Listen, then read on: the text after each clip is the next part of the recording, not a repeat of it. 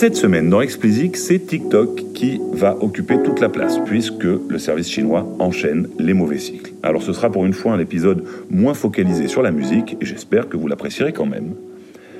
À part sa croissance toujours insolente, rien ne semble plus aller chez TikTok. C'est une phrase, j'en conviens, qui est totalement paradoxale, mais j'explique. Pointée du doigt après le suicide d'une jeune indienne aux 2 millions de followers, l'application chinoise a été tout simplement interdite en Inde toujours, fin juin, mais cette fois pour des raisons de sécurité, après que les deux géants se soient affrontés militairement. Notons au passage que 58 autres applications chinoises ont été interdites dans le même temps. Or, depuis plusieurs mois, les autorités américaines enquêtent sur TikTok, à qui elles reprochent également des failles de sécurité, ainsi que des problèmes de censure tout ce remue-ménage indien a eu pour conséquence d'attirer un peu plus la lumière sur le service vidéo et de motiver ses plus fervents détracteurs outre-Atlantique à obtenir une interdiction du service aux USA. Vous l'aurez compris, ByteDance, la maison mère de TikTok, est prise dans la guerre froide technologique que se livrent les superpuissances entre elles. Alors d'une part, on vient de le voir, Chine-Inde, mais bien entendu, États-Unis-Chine. Certes, il est juste de dire que c'est la Chine qui a ouvert les hostilités il y a environ 10 ans, en fermant son marché aux géants américains, Facebook et Twitter en tête. Et depuis, l'escalade est continue et les États-Unis n'ont pas manqué de se montrer également offensifs. Toutefois, il serait faux de dire que TikTok n'a que des détracteurs aux États-Unis. Les pros et anti-TikTok s'affrontent également avec virulence au sein même des États-Unis. Ils ont importé au niveau national un conflit à l'origine internationale. Je vous en parlais plus haut, le succès insolent de l'app est essentiel pour comprendre les racines du conflit. Donc il faut remonter dans le passé pour comprendre tout ça à l'époque où l'essentiel de la publicité était capté par la presse. La presse écrite, hein, la presse journal, euh, telle qu'on peut la concevoir de façon la plus simple. Donc le principe est simple, vous proposez des nouvelles dans votre journal qui attire l'attention et ça vous permet d'intégrer des pubs à côté de celles-ci, vous permettant ainsi de gagner votre vie. C'est donc sans surprise que les premiers sites internet reprendront la même recette, avec une réussite de monétisation qui sera nettement moindre. Et la première génération des sites internet ne viendra pas menacer la domination de la presse. Mais viendra la deuxième génération digitale, on va dire, et la deuxième génération, c'est le feed. Car le feed, en fait, va casser toutes les règles. Un journal, en fait, est une forme qui n'évolue pas. Elle ne peut pas s'adapter à son lecteur. Elle s'adapte à ses lecteurs, à leurs envies, mais elle ne s'adapte pas pardon, individuellement à chaque individu. Le feed, lui, le peut. Il le peut pour vous pousser les infos qui vous conviennent, mais évidemment, et c'est là l'enjeu, pour vous pousser les publicités qui vous conviennent également et qui entrent en résonance avec vos centres d'intérêt. Rapidement, les images l'emporteront sur le texte. On n'y peut rien, l'humain est ainsi fait, il préfère les images au texte. Et il préfère même les images qui bougent. Du coup, Facebook pardon, va mettre peu de temps à comprendre que proposer des images dans son feed est une opportunité à saisir sans tarder. Et c'est à ce moment-là que Facebook va racheter Instagram. Ce sera l'avènement de l'image, mouvante ou pas. Les stories arriveront ensuite.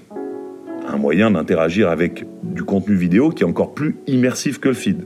D'ailleurs, Facebook échouera à racheter Snapchat et s'appuiera avec succès sur Instagram pour développer et copier en fait ce nouveau format et l'intégrer à Instagram.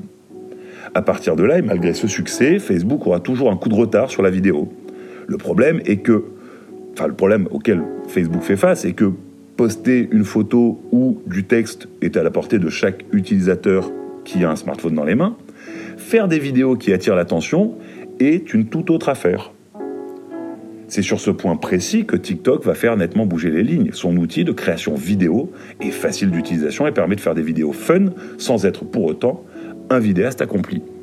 Autre point de différenciation important, TikTok n'est pas à proprement parler un réseau social.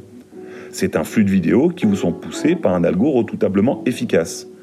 Les limites de votre groupe d'amis n'ont aucune influence sur les contenus qui vont vous être envoyés. Chacune de vos interactions avec les contenus est analysée et les informations collectées permettent de vous proposer des vidéos toujours plus à votre goût. Le succès de l'app et ses millions de vidéos créées chaque jour font le reste. Voilà donc pourquoi TikTok pose problème aujourd'hui aux États-Unis. Un problème politique d'une part. TikTok ayant à plusieurs reprises démontré le peu de cas que le service faisait de la liberté d'expression, il a un viseur en travers du visage. La liberté d'expression est une valeur qui est cardinale de l'autre côté de l'Atlantique. Bill Clinton pensait que l'ouverture progressive du marché chinois aurait pour conséquence de diffuser ces valeurs de liberté d'expression, mais de démocratique plus largement. Et malheureusement, on se rend bien compte une vingtaine d'années après, même plus, euh, qu'il n'en est rien et que les Chinois entendent bien imposer leur propre système de valeurs. Ensuite, il y a un problème de sécurité. Il y a quelques jours, Amazon demandait à ses employés de supprimer TikTok de leur mobile pour des raisons donc de faille de sécurité. Toutefois, en y réfléchissant bien, TikTok ne fait pas plus que, Facebook pardon, en la matière. À la différence qu'une société est américaine et l'autre est chinoise, et que la Chine ne s'embarrasse pas de procédures ou de contre-pouvoirs quand il s'agit d'utiliser les datas collectées dans le monde entier par les géants comme ByteDance ou Tencent. Enfin, et c'est probablement le plus inquiétant des problèmes, l'algorithme. Nous l'avons dit, TikTok n'hésite pas à censurer les sujets qui dérangent. Que ce soit George Floyd, Black Lives Matter, le Tibet, Tiananmen, les exemples sont légion. Mais c'est pas tant la censure qu'il faut craindre que son contraire, la propagande.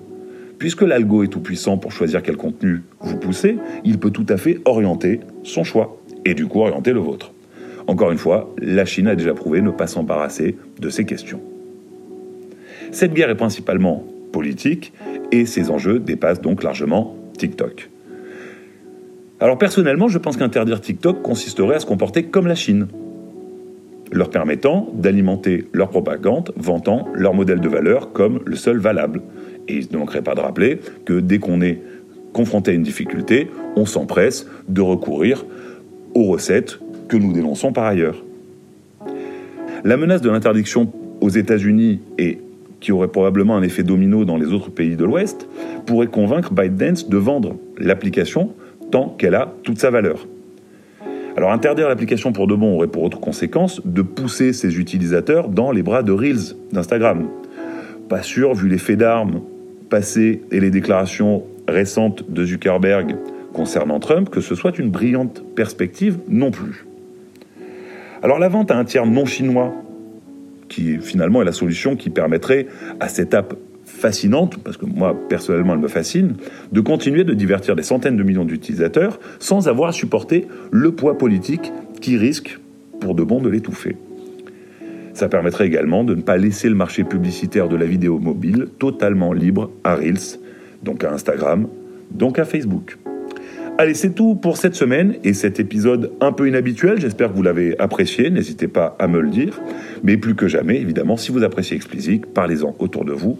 Je suis friand de vos commentaires et vos feedbacks sont le meilleur moyen pour faire avancer et progresser Explicit. Je souhaite en faire la ressource la plus utile possible pour faire avancer vos projets. Pour me soutenir, donnez-moi 5 étoiles sur Apple et abonnez-vous où que vous soyez.